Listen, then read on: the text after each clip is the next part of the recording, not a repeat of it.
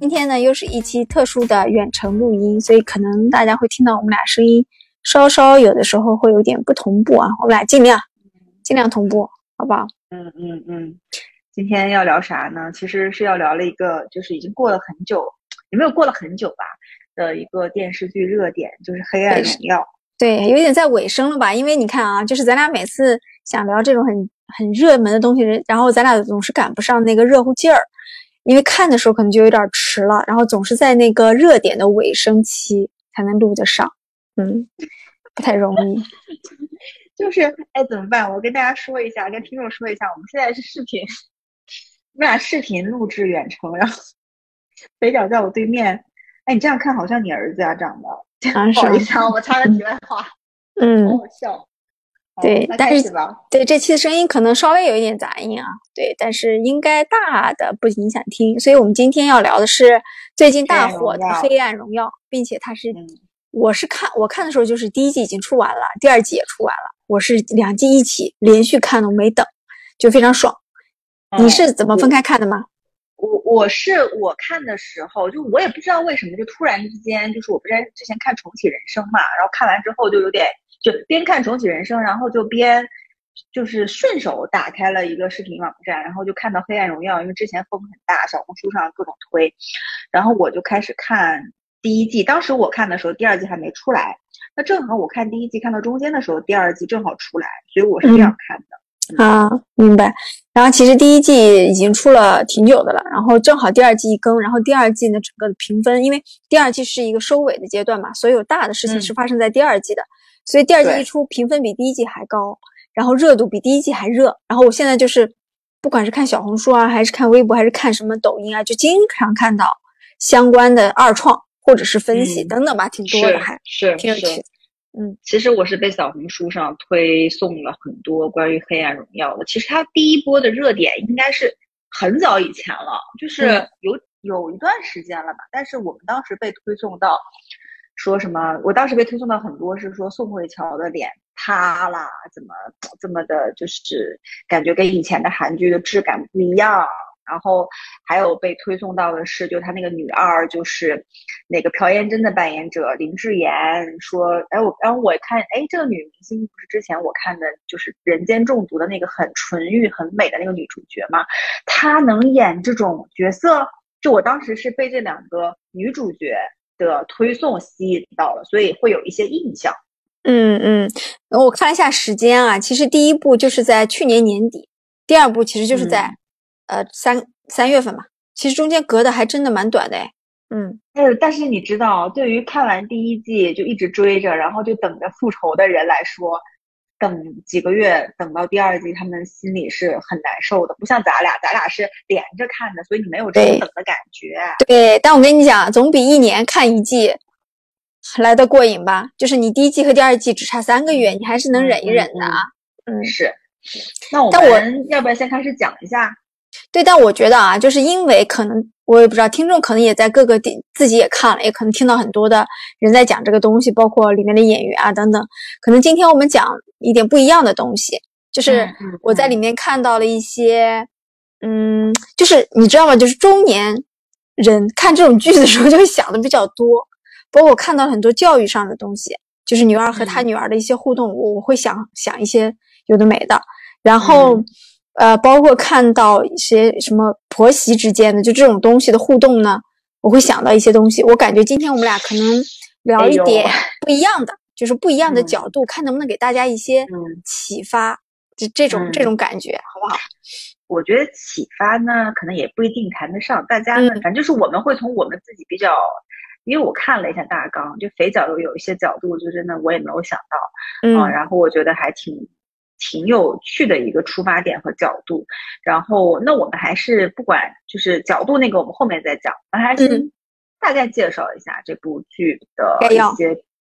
对概要啊、阵容和编剧吧。好呀，好不好？嗯，那概要你来讲一下。概要啊，对，呃，概要其实六个字吧，就是女性复仇故事，就可以。女性复仇爽剧。对，然后基本上可以概括这个剧，就是因为第一，它的里面的呃，都是不管是女一、女二、一号还是二号，都是以女性为主嘛，男性有，但是戏份没有那么多。那并且这因为而且他的编剧也是非常有名的女编剧，韩国非常有名的女编剧叫啊，我特别查了叫金恩淑，然后当然对她的翻译有一些这个名字的翻译有一些不同，我看也有翻译叫金银淑的，问题不大。那他的爆款大家可以听一听都有什么，大家就知道说这个女编剧有多么厉害，包括《太阳的后裔》、嗯，继承者们、绅士的品格、鬼神，然后。秘密花园等等，我看了几个，反正我比较耳熟能详的剧。这里面包括《绅士品格》，我看过啊。有一些像《继承者们》当年是大火，但其实我对我有时候不太赶热点，我就会错过。但是这个编剧呢，他其实他的专业就是文学专业创作的这种专业毕业的。然后呢，他创作了非常多的这种韩国的爆款剧，包括这一部呃《黑暗荣耀》，然后里面的很多台词就被挖出来，然后被大家反复的揣摩和分析。那我也写了几个啊，就是，呃，要么你看我是跟大家分享一下，现在就分享一下吗？还是就是我们讲到后面的时候再讲完剧情，我们再分享也行啊。然后，然后这个是这个女编剧，然后，嗯，这个这个大概的剧情概要呢，就是说女主角就是宋慧乔演的这个女孩，她在上高中的时期被一群校园里面的恶霸。给霸凌了，但恶霸都是她的同学，有男有女，霸凌的非常非常惨，惨到最后退学了，然后他的人生就非常的悲惨，因为高中就没毕业嘛，呃，经过了一段悲惨，甚至妄图去自杀、去伤害自己之后，他觉醒了，他把复仇作为他从十八岁开始往后人生的唯一目标，然后走上了一条不归的复仇之路，并且在长大后对所有霸凌他的人，包括同学。老师，还有很多警察，就等等这些相关的人，一一进行了复仇。然后，每一个霸凌他的人的结局都非常的惨惨淡，然后各有各的惨淡。嗯，啊，整体就是这么个故事，对吧？对，其实故事本身是简单的一条线，然后复仇这这种呃这种形式，我觉得在很多美剧，因为毕竟就是奈飞的。剧嘛，对吧？对，在很多网剧里，甚至我记得早年间有一部美剧，名字就叫《复仇》，嗯，然后也是女女主角复仇的故事。然后前面是去年还是哪一年？前年啊，有一部韩剧叫《夏娃》，它也是讲复仇的。嗯，就那个女女主角去复仇，就但她是相当于是说勾引对方的老公，然后并且去让那个他们家丧失很多很。多东西嘛，其实我觉得在韩剧或美剧里面，这种复仇的线其实挺多的。但我觉得，嗯，可能在《黑暗荣耀》里面，这个复仇不一样的点是，就我我会比较惊喜看到是说，嗯，女主角文东恩从开始小时候被霸凌到长大，在这个复仇的过程当中，我庆幸他都一直是非常坚定的，然后他也没有，他几乎没有什么时刻是会后悔。因为在以往的剧里，你会看到，可能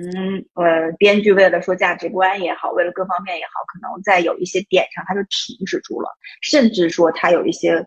犹豫，说，哎，我这样做对不对？我看到谁谁谁，我可能会有点心软或后悔，不应该这么做。但我觉得这部剧彻头彻尾特别好的就是坏人坏的很彻底，嗯，然后文东恩的复仇的决心，就我觉得决心跟坚定这件事情。我觉得是在这部剧里面非常好的，就你不要动不动就给我来一个说哦，中间谁谁谁的转变，我跟他什么和好啦，或者是说我看到什么，然后我洗白是吧？一部分，对我我觉得那样反而会让观众觉得说，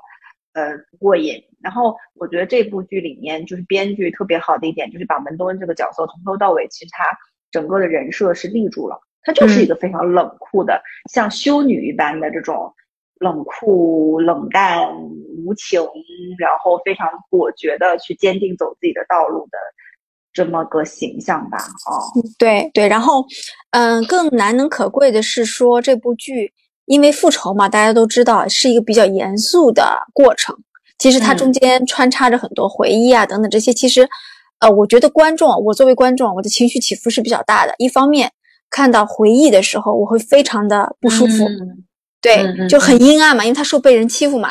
一方面看到他复仇的时候，我就会很爽，对不对？但你也知道，女主角从在自始至终，她因为就不太笑嘛，因为她怕她笑了就会忘记仇恨嘛。嗯，然后我觉得难能可贵的是，里面编派了一些他的助手，这些助手让这个剧增加了很多温暖以及好笑的成分。嗯啊，让你就是是不会那么压抑，不会那么紧张，然后你在过程嗯。中你会被这些插进来的配角，然后嗯感到一丝真生活的这种真实的不易，但是就有一点温暖的那种感觉，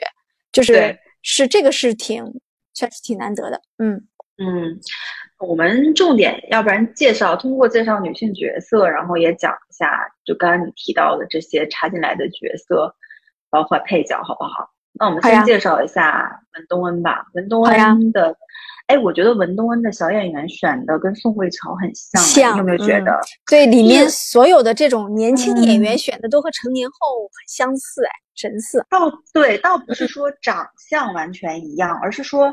身上的那种气质也好，还是各种也好，都很像。然后文东恩的小演员，我觉得，哎呀，好让人心疼，就是因为他演的片段都是他呃青少年时期很痛苦的，被被这个就什么夹夹纸板夹烫啊。呃被霸凌啊，然后就苦的，然后苦的日子都是他在演。那个小，不过那个小演员演的真的很好，我觉得。然后呢，我们就讲到说，成年的就是宋慧乔，乔妹啊，就不用多说了。你知道宋慧乔今年已经，嗯，一九八一年的，她是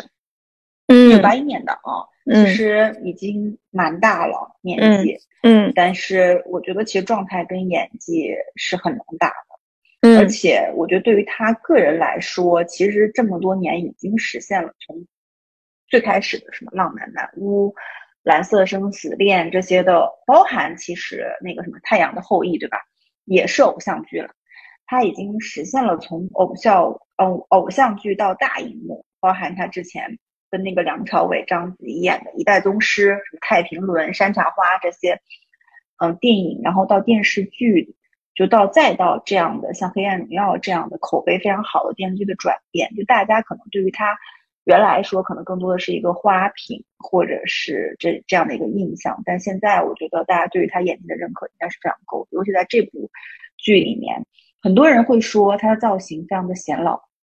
嗯，法令纹很明显，对，是是跟以往在韩剧里的那个样子不一样嗯。啊。你你怎么看这件事儿？所以我后面不是专门写到这个点嘛，所以嗯我觉得要么就就此展开聊一下。我后面单独写到，嗯就是我每次看，因为它里面有非常多的特写镜头是怼脸拍的，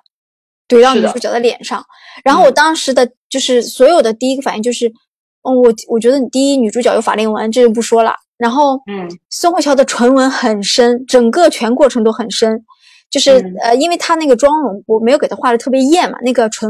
呃口红用的都是比较偏自然的颜色，但是她那个唇纹就是始终很深很深，就我就每次看她的特写怼脸的时候，我就觉得她是不是应该喝水了？就我每次都有这种感觉啊。但是我觉得后来就是我第一的反应就是看前面几集的时候，我就哎，乔妹也老了，就不能再叫她乔妹了。但是后来看多了，我就很被那个东西就深深带入了。就是我觉得这样一个背负着耻辱的，然后一直复仇的这样的一个人的人设，难道他应该是光鲜亮丽的吗？他就不应该是那样。他的唇纹身，他的法令纹身，是因为他每天都在吃饭团，他睡不着，然后他他贫血，对吧？他还晕倒过，还贫血，然后身上的伤疤就是全身到处都是。他从他从冬天到夏天，他一直穿长袖。就我观察过，在夏天的镜头里面，他穿的都是长袖的服饰，包括嗯上衣和裤子，就是他从来都不敢暴露自己那一寸皮肤。但是后面他有一个变化啊，就是这样的一个隐忍复仇的形象，难道他就是他的钱都花在了复仇的事业上？你你没发现，就是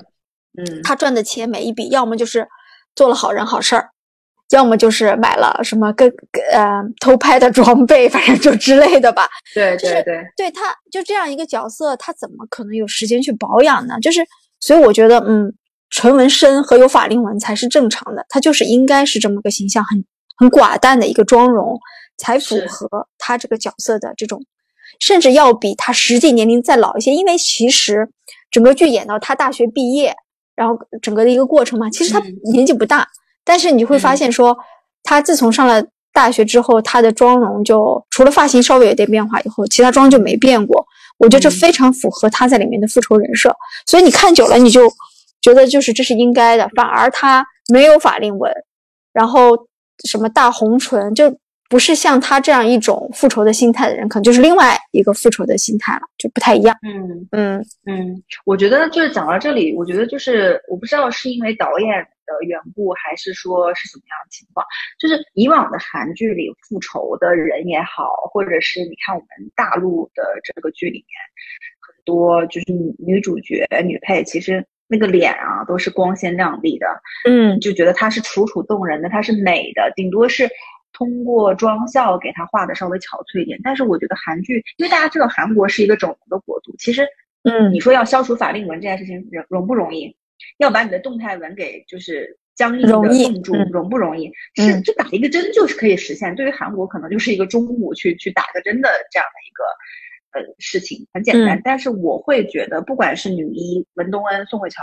还是女二就是朴妍珍，你看到女二她的那个每次做那个表情的时候，他的这个动态纹。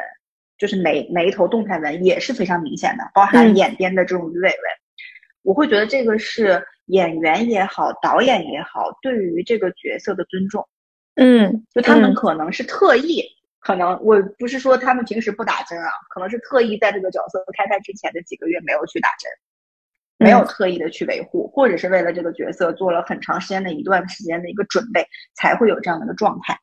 但你看这个准备，他是为了角色的准备，变得让自己有动态纹、有法令纹，变得憔悴。但我们反而现在看到的很多那种剧是明星为了拍剧之前会有有几个月调整期，打各种针、注射、做医美，然后上剧的时候你感觉他的脸很肿，为什么这里有鼓那里有鼓？嗯就是嗯，我觉得这个是一个嗯很大的一个反差，但你也能看到说，由于这个女主角她整个这个面部的状态，你能感受到这部剧它的制作经常的用心。嗯，而且你不觉得吗？除了女主的妆容，我要说说别的人的妆容啊。嗯女二的妈妈，每次我看到她脸，我觉得这个人可大卡粉，就是就是女二的嗯妈妈那个演员皮肤底子应该不好，但是整个剧，我觉得因为那个人的角色就是那个人就是一个很就很卑劣的人嘛，他做了很多不好的事情嘛，然后也比较心狠手辣，我觉得他反而顶着那样一个卡粉的脸，然后不平整的脸。是合情合理的，就是给人有有一种感觉，这个女的脸上横肉有点多。然后你嗯会发现没有，其实以往我们看韩剧的时候，大概每个人脸都还蛮完美的，嗯但是这部剧就不是，你会看到卡粉啦什么，就是这种，对，包含那个就是李莎拉吸毒的那个，嗯，她整个的妆容，我觉得真的是，呃，就是黑眼圈很重很重黑，眼圈，然后那个头发，因为好像是不知道，我看网上说吸毒的人什么头发慢慢的会色素还是各种，但他那个漂黄，他那个头发黄的，就是跟他吸毒有关。然后他整个的面部的那个状态就完全是，然后还有那个空姐那个崔慧婷，她不身材很好嘛？然后我看说这个演员说她本身是比这个角色要瘦的，她胸部是没有那么大的，但是因为这个角色要说是呃她是隆过胸的，身材很好，胸部很大。她为此特意在这个角色之前增肥了很多，嗯嗯因为增嗯。肥了他的胸会变大，嗯，然后就是整个就是身材非常的饱满那种圆润那种，所嗯。以其实我我会觉得就是这里面的女演员、男演员我不知道啊，男演员我觉得就还是一贯的就是那种呃很精致的样子，但我觉得女演员是整个为了角色的这种状态是做了很多的努力的，就是可以从这个里面看到。嗯，好呀，那我们再说说女女二啊，什么一些，还有一些嗯配角也很值得说，对我真的就是女二这个角色是不讨喜的，但是我挺喜欢这个演员的，就是林嗯志妍，嗯她是九零年的，嗯嗯，我第一次看她是跟宋承宪的那部，就是哎呀《人间中毒》，就是我嗯觉得没有看过的朋友们可以去看一下，就那部剧，就是很多人是冲着宋承宪去看。就宋承宪毕竟身材很好，里面很多就是啊，就镜头露的是吗？嗯对，但是林志妍，我第一次在那个剧里看到她，哇，这个女好漂亮，很清纯，身材很棒嗯身材很棒，然后嗯纯欲，她在那个里面基本上也没怎么化妆，就完全感觉淡妆素颜，然后在那个里面就楚楚可怜，像小白兔一样，然后跟这个里面完全不一样。完嗯全就所以就是看过那部剧里面他的那种表现，再看这部剧里，他就经常做那些小混混的那种表情，然后发疯和 PUA 别人的时候的那种演技，你就感觉很自然。我甚至觉得他可以凭这部剧得一个奖项，我觉得演的很好。嗯，有哎，就是不得不说，就是他这个里面林志妍，就是这个朴妍珍，她的那个高中时期的那个演员啊，我觉得那个演员他一笑我就害怕，怎么回事？嗯嗯，就是那个演员演的也很好。嗯，和他成年后的比较有承接的，还是比较一致的。嗯，对对对，就他一笑，我感觉整个就身后起阴风的感觉。嗯，而且有人说啊，这个女二的这个演员是巨抛脸。什么叫巨抛脸呢？就是演完每一剧、每一部剧到下一部剧说，哎，你就忘了他上一部剧那个、那个、那个、那个、那个人了，就说明他在塑造每个角色的时候，都是带入了最新的那个角色。而不是把对上一部的带过来，就是你知道吗？有些演员就是，比如说演演女坏二女二，就很多是坏蛋嘛，那就你总感觉他好像永远是那个坏蛋。但是呃，林志妍演了很多角色，我那天也看了一些混剪啊，就是你会感觉哦，除了身材很好这件事情没有变以外，好像很多剧里面他那个状态都是不太一样的。其实还是演技蛮在线的。嗯，是的，是的。嗯，那接下来就是你你很喜欢的大婶。对我很喜欢的这个大婶，就是我刚才讲的说。我觉得这部剧最最让我感觉到温暖和有一丝开心和期待，它出现的就是这个大婶。这个大婶呢是，呃，宋慧乔的一个助手，一个帮手。然后她就是嗯非常可爱，然后非常搞笑担当。整个剧只有她一个人在负责搞笑吧，就大概。然后对我看我看了你写的资料，就是她其实只比宋慧乔大五岁，对不对？但感觉就是大了十五岁都对，就是那种样子。然后反正演技非常非常棒。啊，就是，就是演出了一个喜欢他哎，对，我想所有的看过这部剧的人对他的印象应该是非常深、非常深。嗯，对，因为就是我对他几个印象呢，就我觉得他是那种，你知道，就是哎呀，其实中国的家庭里面有很多这种被嗯大男子主义也好，被男士一直在欺凌和霸凌的状态，我觉得现在也有很多。人处在这个环境，家暴，他这个里面，对，倒有的时候倒不一定说像大婶这么就是惨啊，上到大家暴，但是言语上的暴力也好，或者是说那种我今天在外面赚钱，然后你就要在家照顾我，听我的这种思维，其实就我周边都有很多人是这样的。然后我觉得这些女性来讲，嗯，对于她来讲，你看我印象最深的就是她当时不是学习开车跟摄影嘛，嗯，然后她很兴奋。然后当他自己学会开车，有一次他不是半夜让他女儿赶紧跟他跑，他他女儿说：“妈妈，这是你的车吗？你还会开车？”然后他就那种很骄傲的表情，就那个东西那个镜头打动了我。然后嗯，我觉得她的老公对于她来说就相当于这个蛋壳，就是她是一个孵在蛋壳里的。她老公死了以后，相当于她蛋壳破了，她就可以破壳而生。然后有一个镜头是你记得吗？那后来不是好像有一段时间自己开了一个小饭店，好像卖什么菜，卖咸菜的。然后有一天，然后那个文东恩发了个短信给他，就是意思让他再次跟他一起做这个特工的角色。然后他把门关上以后，他对着有一个镜头，他对着那个镜子画红唇，然后微笑着，那个给我印象也很深刻。嗯嗯，是的，反正就这个这个这个戏，大家一定看到大婶的这个部分，真的非常嗯非常好看，然后非常的嗯欢乐，然后然后你知道吗？就是因为这部剧里面，我们当时不是还跟你讲，我之前其实我们聊悉达多那聊完那期悉达多的时候，我当时同步买了一本德米安的，然后就是当时就买了是吧？我当时就买了，但是。呃，我当时就一直压着没读。其实那本书很薄，就是属于黑塞里也比较薄的一部作品。然后看完这部剧，因为这部剧里面出了出现了德米安这本书，我觉得这也是编剧是学文学出身啊。他德米安他把有一些很隐喻的东西，包括文学的一些作品融入进来，所以我又赶在这两天读完了。我是上周看完的这部剧嘛，然后这个书很薄，因为就只有两百多页，我这两天就又把它全部看完了。也是因为大神在里面。有一个桥段是他跟宋慧乔说，就像呃，他他他发错了嘛，他他没有，他讲的不是德米安，他讲的是另外一个音译。他说这本书莱米安，哎，莱米安这本书怎么样？这是他女儿有一本书，然后宋慧乔笑了。宋慧乔说那本书叫德米安。然后最后的镜头，当大婶得到圆满的时候，他看到他在家里收拾，他看到了德米安这本书，他拿起来抱着这本书痛哭。后来我就。把我们家的这本书翻出来去读了，就很难得哎！我看，因为一部韩剧，去读了一本比较严肃的文学作品，就是嗯，这是一个比较特殊的体验啊。这个我们可以就是怎么说呢？我我倒不想在这里展开这本书，但确实这本书讲的是一个少年的寻找自我的成长的过程。它还是像黑塞其他书一样，就是有点那种意识流的写法，就是不是你不就是你读这本书就不能当一个小说来读，你要抛弃里面所有的逻辑和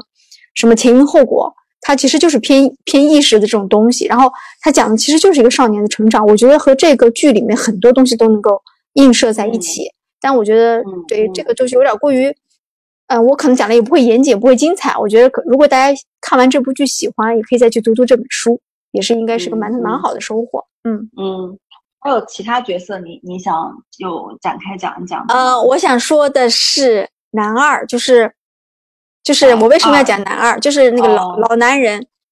啊，就是很喜欢他，就是对，就是何道英，何总，对，就是坏蛋女二的老公。我觉得天呐，他和宋慧乔简直配一脸呀，就是好配哦。对他出来的时候，我觉得他们俩配一脸，以至于当时我以为他们俩要走在一起了。男二刚出来的时候，就是嗯，对，你知道后，因为男一就是小奶狗啊，就是。所以你其实从你本身是更喜欢女主跟男二在一块儿的这种吗？还是对对，我肯我磕这对儿哎，我磕这对儿，你磕这对儿是吧？嗯，就是霸道总裁、成熟男人的年纪有一点和宋慧乔站在一起，那个不管是年纪、气质和感觉就都很 match 的那种感觉，质感非常好。那我那我觉得我们就要展开讲一讲男二，就是，嗯，其实我之前也。听过很多人分析，就是还蛮喜欢男二跟女主的。有一个镜头拍的很好，他们俩就是有一个，嗯，因为我我我当时看出有一些资料说，呃，就是男二他第一次遇到女主是在围棋馆，对，然后然后那个女主非常厉害，然后就是，然后击败了很多人，然后他就一直脑袋里面在想。说我就在想着他在下棋，在想着他布下的棋局，对吧？其实他那个时候心里面已经开始对这个女生产生兴趣了。嗯，然后有一个镜头是他在那个围棋馆等这个女主，然后有个镜头是那个宋慧乔就当时从他身边经过，对，从他身边经过，头发飞起来。他应该宋慧乔穿着风衣从他下面经过，然后正好头的那个高度在男二的这个脸下面，哎，对对，那个镜头拍的非常非常的让人磕。对，然后说当时导演那个镜头是模仿了《花样年华》里，对对，它里面的那种就是它是致敬致敬《花样年华》里的有一个镜头，就梁朝伟跟张曼玉的那种相遇的镜头。对，是的，反正就是很。很磕，而且那个身高也好，整体的感觉也好。然后呢，但你说男二他是喜欢女主的吗？我觉得肯定是有，就是我们所谓的就是这种心灵出轨，我觉得他肯定出了的，他也是喜欢的。嗯，但是女一就是你说女女主角喜欢他吗？我倒觉得不一定，他可能只是利用他，或者是过程中间。有一些些的情愫在里面，但是不到喜欢。嗯，所以这个不是也是我其实写在后面的一个问题，想跟你来探讨一下这个问题嘛？就是男二到底喜不喜欢女主的这个问题，我是这么分析的。首先，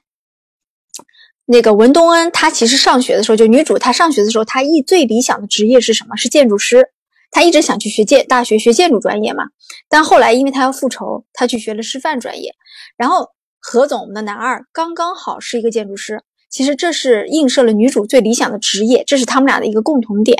然后呢，他们俩都非常爱下围棋。原来女主学围棋是为了吸引他的注意，去接近他。但是后来女主在有一段他们俩的对话中，女主说了：“我喜欢下围棋。”后来我喜欢上这个东西，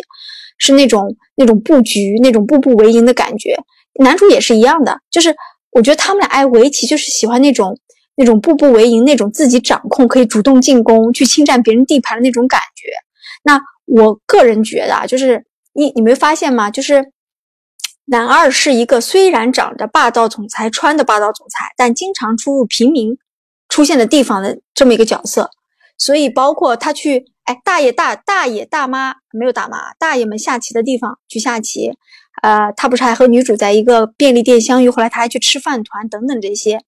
我揣测啊，男二应该是一个，呃，也是一步一步从可能一个平凡的人走到现在这个位置的这种感觉。是的，这里我跟你不一样啊。然后，所以我觉得说，男，我先说完啊，就是我觉得男二身上没有那种跋扈的那种所谓富二代那种那种嚣张的气焰，反而他是有一种自己奋斗上来就步步为营，一步一步靠自己掌控，把这个事情握到手里那种感觉的。然后他们俩都非常注重，非常注重细节。男二也是非常注重细节的一个人，就是，呃，所以我我个人的感觉是，他们俩之间真的是爱情和动心嘛？我反而觉得他们俩之间是一种惺惺相惜，那种棋逢对手的那种吸引可能更多。对，这是我对他俩的分析。我不认同。我我跟你说，我觉得男二这个角色他就是不视人为人的一个人。你有发现一个细节是，有一天在雨天。嗯，是那个司机好像要拿个什么东西，说你拿一下这个雨伞。其实他是一个从小就生活在这种所谓的这种呃富二代财阀家庭这种角色，他其实已经习惯了去指使别人。其实他对于佣人也好，对于什么也好，他都是嗯。没有那么在意的，就是他其实不是视人为人的一个人，但是反而因此衬托出来他对文东恩的喜欢，因为他去文东恩家的时候，他脱了鞋，他脱了鞋这件事情是对于一个人非常大的尊重。你还记得第一集的时候，那个小女孩文东恩被霸凌的时候，他进他那个。日租房吧，就很破的那个房子的时候，他就脱了鞋，但其他霸凌他的人没有脱鞋。所以其实我觉得，反而是因为他平时不是一个视人为人的这样的一个老板也好，什么人也好，其实他对于他的妻子也好，对于嗯这种，我觉得都不是很尊重。哎，真的，就我，所以我反而觉得，就是这种这种反差，才让你觉得这种哎霸道总裁太像，这种感觉。嗯。但是我觉得他那种拖鞋，那种懂礼貌，嗯，是一种从从内而外发出来的，都不像其他的那些欺负东恩的，就是那些人啊，就是就没有素质，就是写在他们的骨子里的。男二，其他人不喜欢他呀，不喜欢文东恩呀。就是男二是，我觉得男二的有素质是，不是就是那种是因为女主才有素质的。好，我们我们忘好不好？我们继续。对。但是我同意你的观点啊，就是我同意你的观点，就是男二这个人手非常狠，最后因为他杀人的时候，就是没有没有犹豫的，他是一个非常心狠手辣，并且他还在过程中告诉东恩说：“那你的手段不够狠。”就是他还有这样跟他讲过，就是说这句话的意思就是，如果让我做，我可能会比你还狠。就这些人这样的，当年这样的欺负你的时候，我我可能会比你下手还就是。就是男二是，如果我觉得男二拍一部剧啊，应该也很有的道。你不觉得男二一出场就觉得这个人背后有故事，绝不是一个小角色，也绝不是一个软角色嘛？那种感觉，嗯，城府非常深，就是给我这种感觉啊。对，但哎，确实但是很帅，嗯。那男一要不要想一想？你你你你不是很喜欢男一？你你小奶狗不是我的菜。我说实话，刚开始前面几集或者第一季的时候，我对男一都。没有什么感觉，我觉得他就是一个为了去设置必须有两个男的喜欢女主角而去喜欢女主角的这么一个 非常寡淡的角色。他唯一身上的点就是哦，他父母开医院，他家很有钱。二，嗯，他有一个他想复仇，对吧？监狱里有一个杀他爸爸的那个凶手。然后医生这个角色也还蛮有魅力的，就这么几个点。但是到了第二季的时候，我会觉得他有。就他的点就是会有一些，就是反正我可能如果男一还是男二的话，我比较比较喜欢男一，就是嗯，就是他会很暖，就比如说帮女主安那个帐篷，然后包含说他不是拿那个刀去自己练习就杀人的或者是干嘛的，以及他在那个呃他自己的那个整形医院，就是不是那个让那个朴妍珍去说出他杀那个。那个人的一个过程，我都觉得，嗯，这些点就他身上的技能，在第二集的时候得到了一些展示、用武之地和展示吧，就是相当于给了他这个人设更多的一个丰满的一个空间。然后我会觉得说，哎，就是男一也还不错，而且他这个长相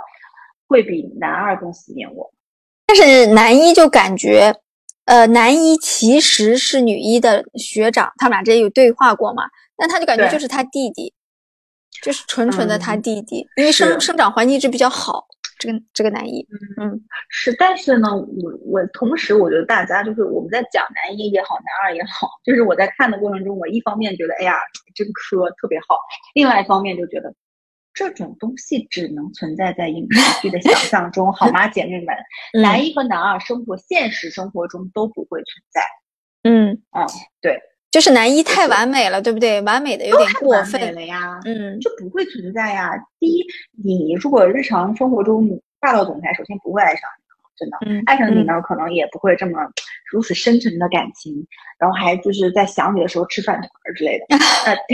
第二就是男一这种角色为什么要喜欢这样的一个人？就是其实我觉得现实生活中也真的也不存在。嗯，是肯定是不存在的啦。嗯，好的，大家想想就好。嗯，嗯然后我还想跟你探讨的几个问题啊，我觉得有几个问题是，呃，剧里面没有。着笔墨或很很重的东西去写，但是非常值得去细想的几个点。第一个就是咱俩刚才讨论了，第一个女主的妆容嘛，我们俩已经讨论，就是深深的法令纹啊，什么很深的唇纹啊，然后很寡淡的头发，反正很寡淡的妆容。再一个呢，我们俩也聊了，就是男二和和女一之间到底有没有真感情？我还想跟你探讨，就是我觉得非常有意思的一个话题，就是慧婷啊，就是空姐，空姐，但当时有一个她要一开始要嫁人的那个准婆婆。为什么会喜欢？因为她见到第一次见到那个呃慧婷和东恩在一起的时候，她就非常高兴的见到教师，要叫她文老师，文老师就是非常兴奋。而那个她在对女空姐的时候，就是一幅子很嫌弃的那种表情嘛。就是我其实是想，呃，想和你聊的是说，为什么这个准婆婆，空姐的准婆婆会这么喜欢文老师？后来我也看了一些分析和资料啊，就是。呃，她这个婆婆不是一个黑道背景的放高利贷的一位女士嘛，长得非常富贵。然后她出场的时候，那个珠宝哇亮闪闪的，整个这么一个一个一个角色。但是当时的东恩是一个小学老师哇。然后你知道吗？在在韩国能考到教师编制和在中国一样，就是也是很值得呃自豪和骄傲的一件事情。然后而且东恩在里面剧里面他说了，我第二年才考上了编制。其实说明考这个编制，其实可能不是一件特别容易的事情。然后，如果我们换位思考啊，如果你和我是一个很有钱的富婆婆，然后你只有一个儿子，虽然这个儿子可能长得矬矬的、丑丑的，但是就是如果说我们，我们可能也会选一个这样女教师编制的人做自己的准儿媳吧，就是很体面、规矩，然后一一看就是知道不是为了财产才嫁给我儿子的。就是这里面，我觉得那个反差是很大的。他对两个女女女女一和可能女三、女四的这个，不能说女三还是女四啊，这个态度的反差非常非常大啊。嗯，我我觉得，呃，就之前我看过 GQ 的一篇写这个里面的就是就是让真正的有钱人看这部剧，说这些人里面到底谁是有钱的，还是有一些是假的，就是说有没有脱离现实。然后里面就评价说，这个婆婆其实她是最。有钱的婆婆跟那个房东太太，他们两个人是有钱人的常态。因为真正有钱人，他不会每天把他自己有钱挂在嘴边。第一，这样；第二个，他就非常，嗯，一眼就辨别得出来谁靠近他是为了钱。嗯，就是，然后呢，对于这个婆婆来讲，她就很知道说，那惠惠婷靠近他儿子就是为了钱，就是为了包，对吧？那那文东恩靠近他可能就不一样了，就是他们俩是有其他的所求的，而且是人和人之间的关系，说白了其实都是相互索取。对，他从文东恩这儿索取的不只是一个聪明的脑脑瓜，当然他肯定希望说，如果今天文东恩能嫁给他儿子，可以帮助他们，可能日后他们的家业也好，家产也好，能帮他儿子去筹划起来啊，这肯定是有这么关联度。但另外一个。我觉得可能是因为文多恩他的自己本身的一个，呃，不管是老师也好，教育还有这种聪明的头脑，其实都可能对于他们这高利贷的这个事业也好有帮助，对吧？哎，有帮助，因为，嗯，你看文多恩他不是通过那个补习当老师赚了很多钱嘛？嗯，是不是在韩国就这个职业，好，包含之前我们看一些像顶楼或什么的，就是帮助这种嗯高中生或什么的辅导啊。这种老师也好，家教也好，就是学习好的人，在韩国的确是能获得更好的一些社会资源跟社会尊重的。嗯嗯，就是我觉得啊，就你知道东恩整个成长的历程给我一种感觉吗？就是我觉得东亚人都能懂那种感觉，就是想要复仇，想要壮大自己，要好好学习，就是因为他。他高中辍学之后，他不是又走了回来，就是好好学习这条路，然后上了大学，然后考教师编制，还考很多次啊，反正等等，获取一个，呃，能跟就是这种上层所谓上层人接近的这样一种职业，而这个职业其实教师职业是非常普通的一个职业，但他还是通过学习这条路走过来的嘛，就但很苦，就很苦，就非常苦。他在工厂里打工，还在那里好好学习。然后，对我觉得这个这种你这种婆婆啊，这种见惯了世人世间各种嘴脸的这种人的经体验和经历，她一定能一眼分得出来。面前这个人到底是以什么目的接近她的？包括我觉得她对女一也是一样，她知道她为什么接近他，只是就像你说的，大家各有所取，各有所需。她也知道她接近他不是不是真的单纯的因为他是一个善良的老师而已。这在最后最后一集的那那个段落里面，其实也有很很明确的这个这个明示了，而都不仅是暗示了。所以，反正这个婆婆虽然镜头非常少。但这个婆婆非常重要，因为我觉得她在第三季帮助文东恩，当然帮助我们有第三季的这个路上，她起了很关键的角色嘛。你觉得会有第三季是吗？就大家不是一直在分析第三季就是帮男一复仇嘛？啊，帮男一复仇我不太想看。哎，我也是，怎么办？就没什么意思感。除非把朴元贞从监狱里弄出来。嗯，反正 我比较想看他跟女二的这种。对，就不是那么期待。何道英在有一些情感纠葛之类。对对对对。然后你知道，我还看到一个点是大家分析的非常非常巧思的一个点嘛，就是我都没注意到，不知道你有没有注意到？就是女二不是有个很大的衣帽间吗？她和她丈夫何总一起在用那个衣帽间。他们说其中有一排啊放的都是爱马仕的包，但是那排包始终没见女二拿过，就那排包只出现在柜子里。然后我看了很多分析师说，那排爱马仕是她的丈夫的，而不是她的。那排包是为了撑场面的时候，她才能拿出来用的。然后，因为我也不是很懂包，你懂的啊，就是他们分析女儿在各种场景下拿的包，其实也就那样，就是有些款可能是老款，因为你知道这个剧其实是非常新的，就二二年、二三年的时间啊，它有时候提示时间都会这么提示嘛。但是有一些分析就比较懂包的姐妹分析说，她那些包有些是过时。然后我看了一下价格，也都不是说非常贵的那些，反而她没有拿过爱马仕那排柜子里的任何一个，哦其实就说明，呃，你有没有觉得其实女二家，女二家有钱，但不是那种财阀式的有钱，是可能他妈通过一些不正当的手段或者是方式得来的钱，就是。他他不是那种财阀的给人的那种有钱的感觉，所以其实，嗯，怎么说呢？嫁给财阀才是他人生必须要实现的目标，就是不然他也不会把自己你看去做气象女主播啊等那种体体面的职业作为自己非常重要的一个点嘛。那后面不是还有一个镜有一集是说她和那个空姐在一个呃在那个女男一的医院里面，空姐给她炫耀她老公送给她那爱马仕。就是其实空姐也很知道，她平时也不会拿爱马仕出门，就是这个非常细节。我觉得这个剧啊，兼顾到了多种细节。嗯，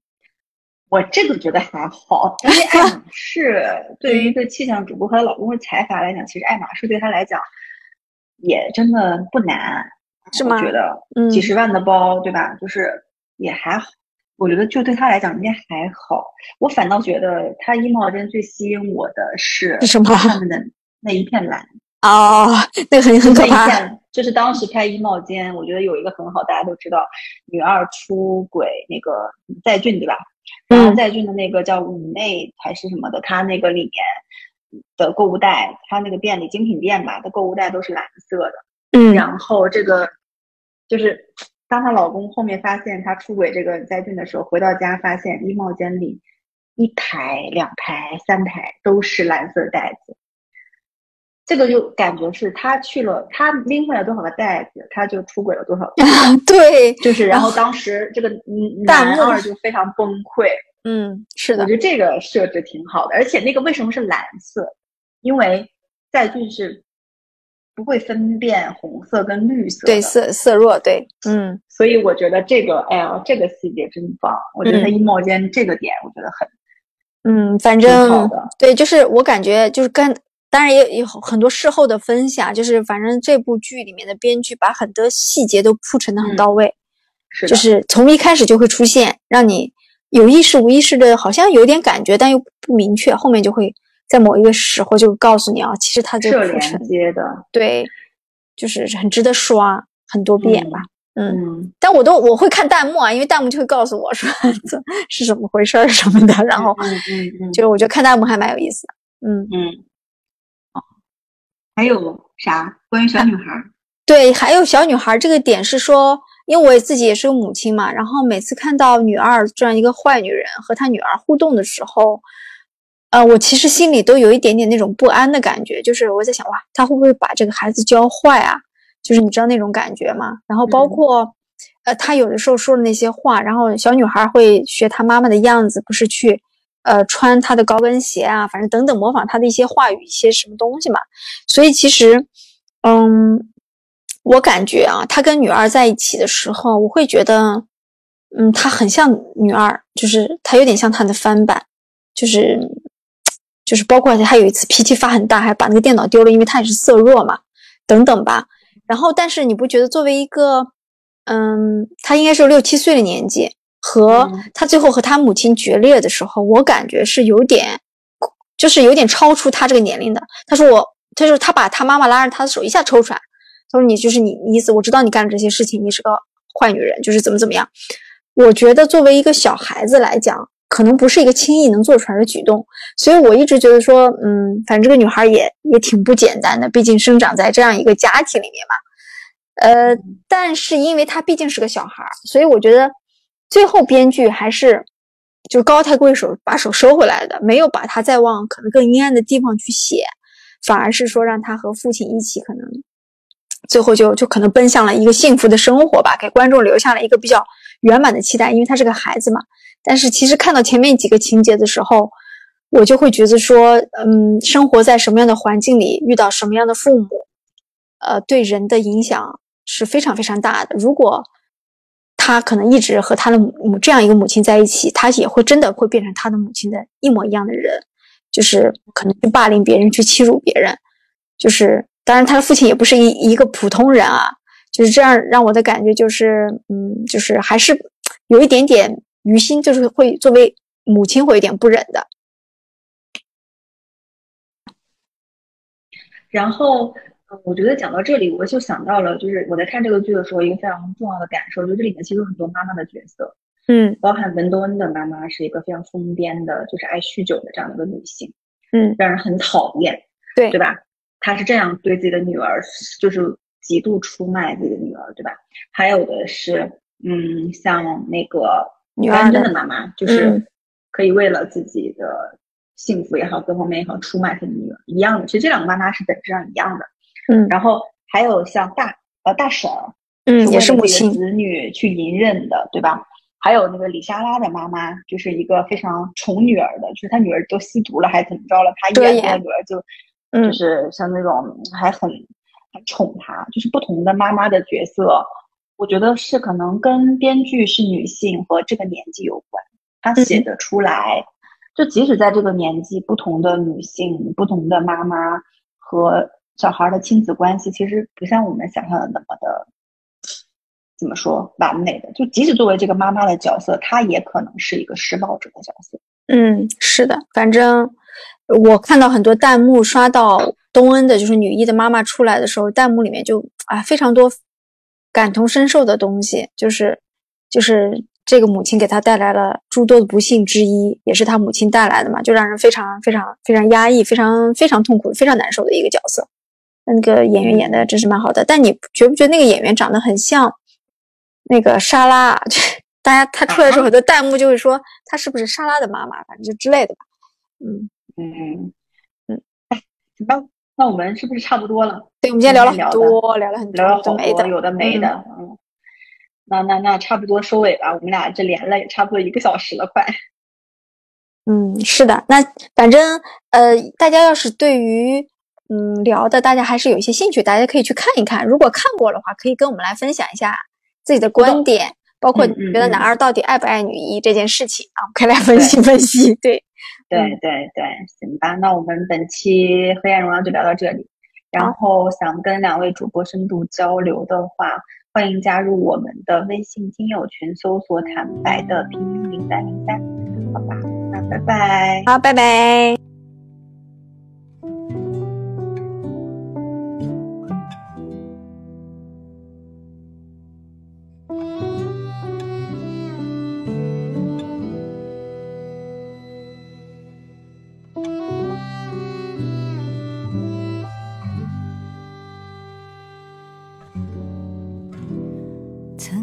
少总会活着。